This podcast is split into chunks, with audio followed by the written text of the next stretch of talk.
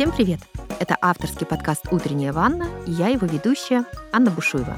Сегодня мы говорим о мировоззрении. Что такое мировоззрение? Представьте себе, что перед вами есть картина мира. Картина, которую рисуете вы. И на этой картине есть место для представления вами самого себя. Ну, то есть на этой картине нарисованы вы. И то, как вы там выглядите, какое место занимаете в этой картине мира, какое место занимают другие люди. Это и есть наше мировоззрение. Почему о мировоззрении важно поговорить? Во-первых, очень много мифов и баек по поводу того, какое мировоззрение правильное и как оно формируется.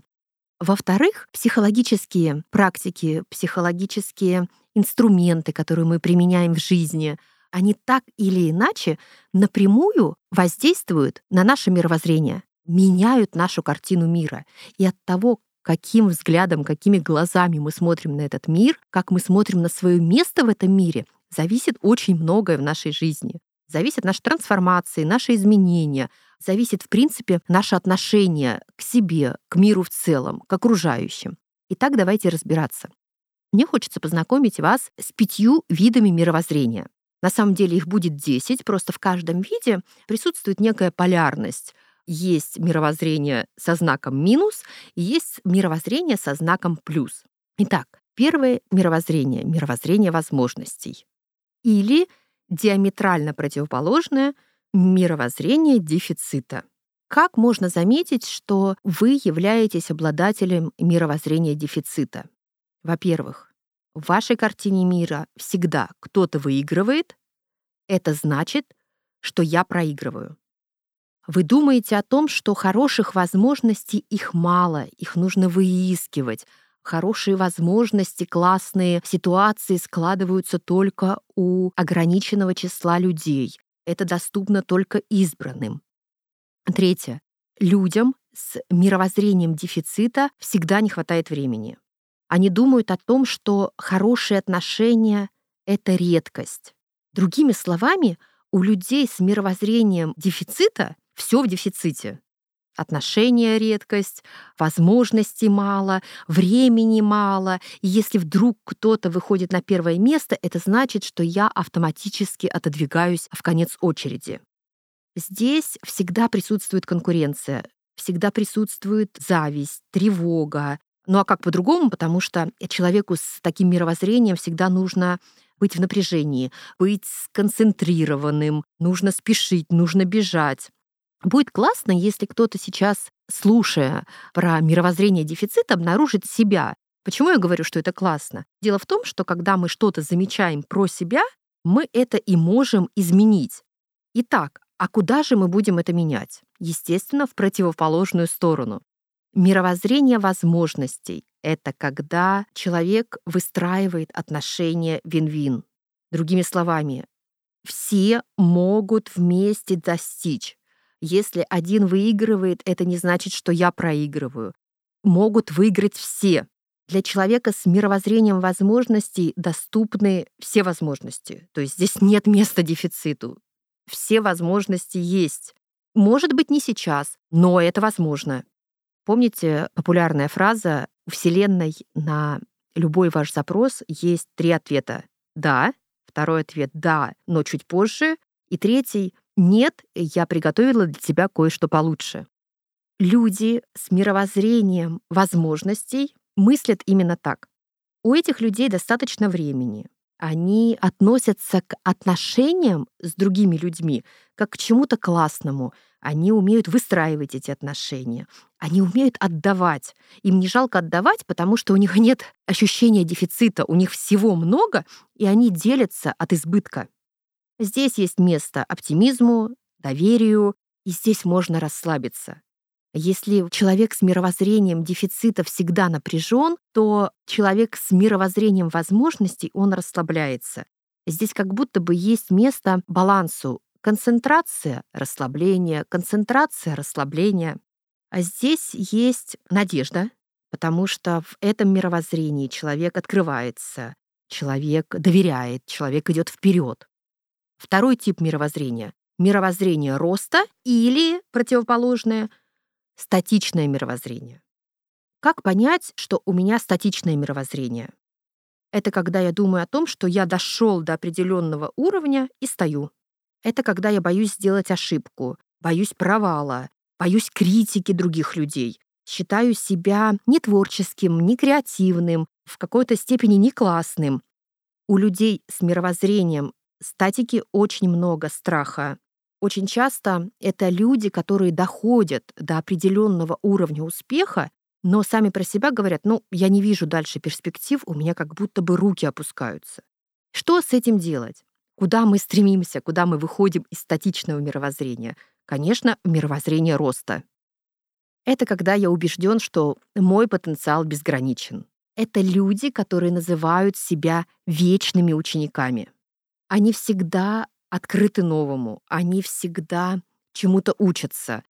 Это люди, которые знают, что они могут получить любые навыки, они могут обучиться чему угодно, они открыты новому. Люди с мировоззрением роста всегда могут попросить помощи, попросить обратной связи, они не боятся критики, они понимают, что любая обратная связь — это то, что им важно получить для того, чтобы что-то сделать по-другому, для того, чтобы сделать следующий шаг, перейти на следующий уровень, то есть обеспечить себе тот самый рост. Люди с мировоззрением роста, как правило, не боятся провалом. Они к любым провалам, к любым ошибкам относятся как к очередному шагу. У людей с таким мировоззрением — безусловно, много энергии, много оптимизма, энтузиазма, радости и, соответственно, сил и энергии. Следующее мировоззрение — это мировоззрение недостатка и противоположное ему мировоззрение благодарности. И вот на это я обращаю внимание. Во многих источниках вижу, что эта градация представлена неправильно. То есть, как правило, говорят о том, что мировоззрение недостатка — а противоположное ему в том же диапазоне — это мировоззрение достатка. Обратите на это внимание. Как понять, что у меня мировоззрение недостатка? Мне всегда всего мало. Даже если у меня много чего есть, я не обращаю внимания на то, что есть в моей жизни, я обращаю внимание на то, чего мне не достает. У людей с мировоззрением недостатка очень классно, если можно так выразиться, срабатывает гедонистическая адаптация. То есть все хорошее очень быстро становится нормой. Все прекрасное очень быстро обесценивается. Эти люди, как правило, не ценят то, что они имеют. Они концентрируются на том, а, что они еще не имеют. Из-за этого логично и вполне закономерно этих людей ничего не радует. Их не радуют классные отношения с другими людьми. Они воспринимают все, что есть в их жизни, ну, просто как должное. Из-за этого возникает состояние недовольства. Заметьте, очень часто таким людям не всегда понятно, чего конкретно им не хватает. Эти люди чаще всего думают о том, что они будут счастливы, когда и вот когда что-то произойдет.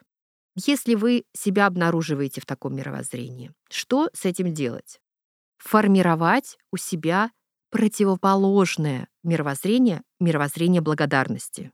Мировоззрение благодарности, когда мы можем замечать красоту вокруг, красоту природы, красоту простых вещей. Можем замечать красоту в том, что нас окружает, красоту в том, что сменяются времена года. Мы можем в хорошем смысле довольствоваться тем, что есть в нашей жизни мы можем быть благодарны за то, что у нас есть и нам доступны простые вещи. Еда, вода. Мы можем видеть солнце, чувствовать запахи. И, может быть, кому-то сейчас кажется, что это очень банальные вещи, но мировоззрение благодарности как раз на этом базируется. Мировоззрение благодарности обеспечивает человеку радостный путь. Он как будто бы наполняется внутри чем-то особенным, как говорит Джо Диспенза и многие другие известные ученые, это люди с открытым сердцем. Они готовы благо дарить, и они готовы эти блага принимать. Обратите на это внимание. Принимать благо. Именно поэтому это мировоззрение стоит в противоположность мировоззрению недостатка.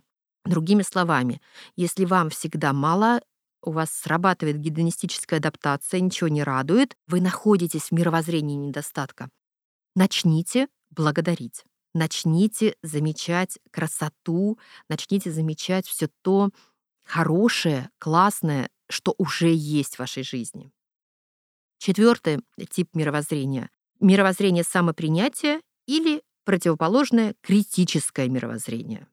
Люди с критическим мировоззрением всегда себя критикуют. Ты неудачник, ты всегда все делаешь не так, у тебя ничего не получится. То есть постоянная, постоянная критика самого себя. Эта критика, как правило, забирает все силы. Человек находится в тревоге, человек, естественно, всем недоволен, и таким образом в результате как будто вообще парализован в своих действиях. Как правило, такие люди долго, долго собираются, решаются сделать первый шаг или второй шаг, критикуют, гнобят, ругают себя и в конце концов не делают ничего. Мировоззрение же самопринятия — это о доброте, это о понимании и принимании, принятии себя. Это когда я говорю, что я человек. В первую очередь я человек. Я могу быть разным. Я себя люблю, я себя ценю, я уверен в себе, и я верю в себя. Это когда человек сам себе лучший друг. Это когда человек принимает себя таким, какой он есть. Он лучше других знает все про себя. Он знает, какой опыт он приобрел, через что он прошел. И он лучше других знает, почему так сложилось в его жизни. И он не критикует себя, не ломает себя через колено, а относится к себе как к лучшему другу, с сочувствием, принятием, сопереживанием, с любовью. И пятое мировоззрение. Мировоззрение свободного человека или жертвы. У человека с мировоззрением жертвы, как правило, огромная боязнь будущего. Эти люди говорят, у меня ничего не получится. Эти люди фокусируются на проблемах, а не на их решении. Эти люди осуждают не только себя, как люди с критическим мировоззрением, они еще постоянно осуждают других людей. Вы можете заметить, что человек с мировоззрением жертвы постоянно жалуется и обижается. Причем, интересный факт, обиды и жалобы у этих людей, как правило, одни и те же. Огромная проблема в том, что именно люди с мировоззрением жертвы очень быстро учатся быть беспомощными. Что же делать? Как же выходить в мировоззрение свободного человека? Люди с таким мировоззрением берут ответственность за свою жизнь сами. Они не боятся своего будущего, потому что они знают, что они свое будущее создают. Эти люди говорят, я не знаю, что будет, но я могу контролировать свою реакцию на все происходящее и делать для своего будущего все, что в моих силах. Здесь появляется место свободе, радости, легкости, энергии, позитиву. Здесь появляется свобода, свобода жить, свобода выбирать, свобода действовать, а свобода принимать решения и действовать по-другому, свобода идти вперед, останавливаться, брать паузы, отдыхать, опять идти вперед, останавливаться, брать паузы и таким образом развиваться. Пять видов мировоззрения. У каждого из них есть плюс и минус. Каким образом смотреть на этот мир, какую картину мира рисовать и самое главное, какое место выделять в этой картине мира себе, решаем мы с вами. Если во всех пяти типах мировоззрения вы обнаружили себя в минусе везде, пусть это будет хорошей новостью, и пусть это будет точкой, от которой можно оттолкнуться для того, чтобы перейти в плюс.